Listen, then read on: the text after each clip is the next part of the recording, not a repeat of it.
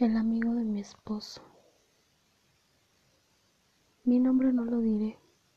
Quiero aclarar que no estoy loca, a pesar que me encuentro encerrada en una habitación completamente acolchonada.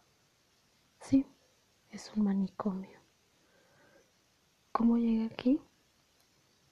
Estaba felizmente casada.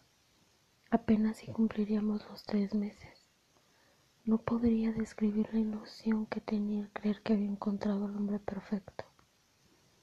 En fin, todo terminó esa noche, que él habría llegado tarde, a las 2 a.m. para ser exacta.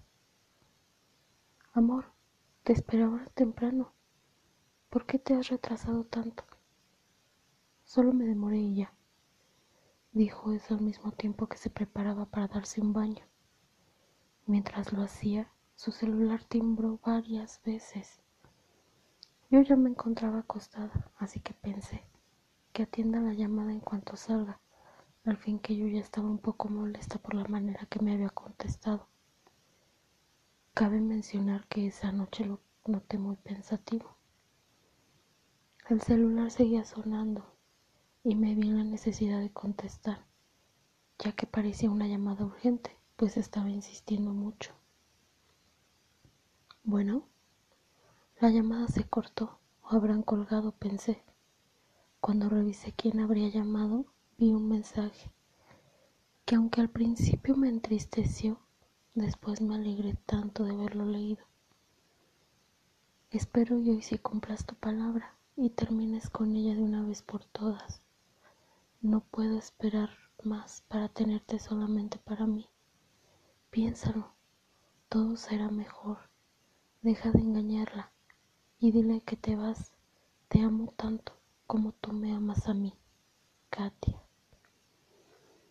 No sé cuántas veces leí ese mensaje y fue cuando esa brillante idea arribó a mi mente y aunque estaba confundida, fui lo suficientemente rápida para prepararme al momento que él saliera de su ducha.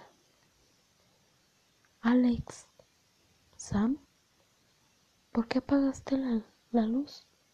No puedo ver nada. Sam, oh Dios, no. Sí, lo esperé con las luces apagadas y me puse detrás de la puerta. Cuando escuché su voz, fue como si un impulso repentino llegara a mí. Lo asesiné. No necesité más que un cuchillo como el que tenemos en la cocina.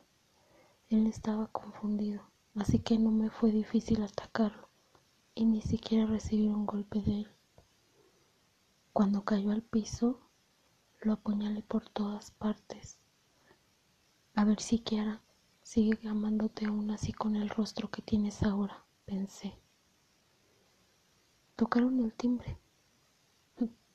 Era David, su estúpido compañero de trabajo. Lo odiaba. Supe que salía con varias mujeres a la vez.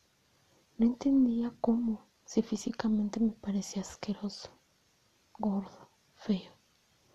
Seguramente él había sido la mala influencia para Alex. ¿Qué demonios quiere este bastardo? Tendré que atenderle para que no sospeche nada. Le diré que ya está dormido.